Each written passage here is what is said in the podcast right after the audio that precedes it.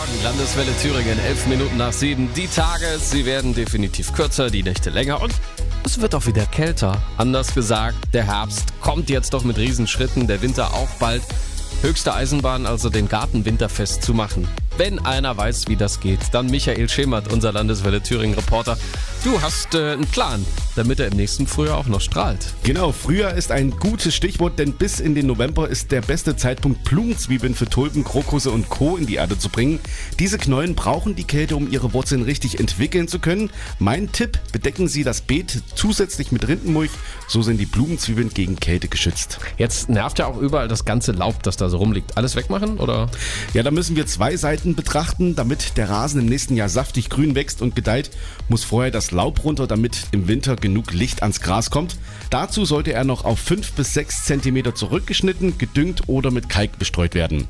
Auf Beeten, Wegen und unter Bäumen sollte man das Laub liegen lassen, es sei denn, der Gehweg muss wegen Rutschgefahr freigehalten werden.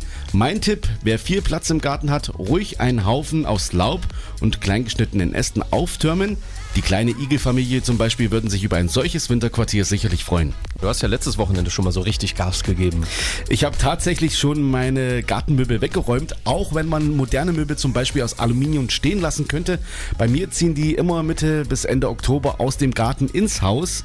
Und wer sie lieber draußen lässt, mein Tipp, um die Lebensdauer zu verlängern, einfach abdecken. Das geht mit einer großen Plastiktüte, wo die Gartenstühle dann einfach drin verschwinden oder spezielle Hüllen, die man im Baumarkt bekommt. Stichwort Grill.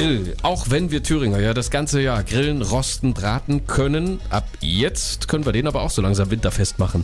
Es gibt ja auch die, die im Dezember noch abgrillen, die können jetzt mal kurz weghören, ja. Wer aber nächstes Jahr von einem sauberen und vor allem intakten Grill essen möchte, der macht jetzt mal eine Grundreinigung. Auch lohnt der Blick mal auf die Scharniere oder die Laufräder, da hilft meistens mal einen kleinen Tropfen Öl drauf und alles ist wieder gut. Also so langsam läuft sie aus, die Gartensaison. Wie Sie Ihren Rasen und Co. auf den Winter vorbereiten, die Checkliste gibt's auf landeswelle.de.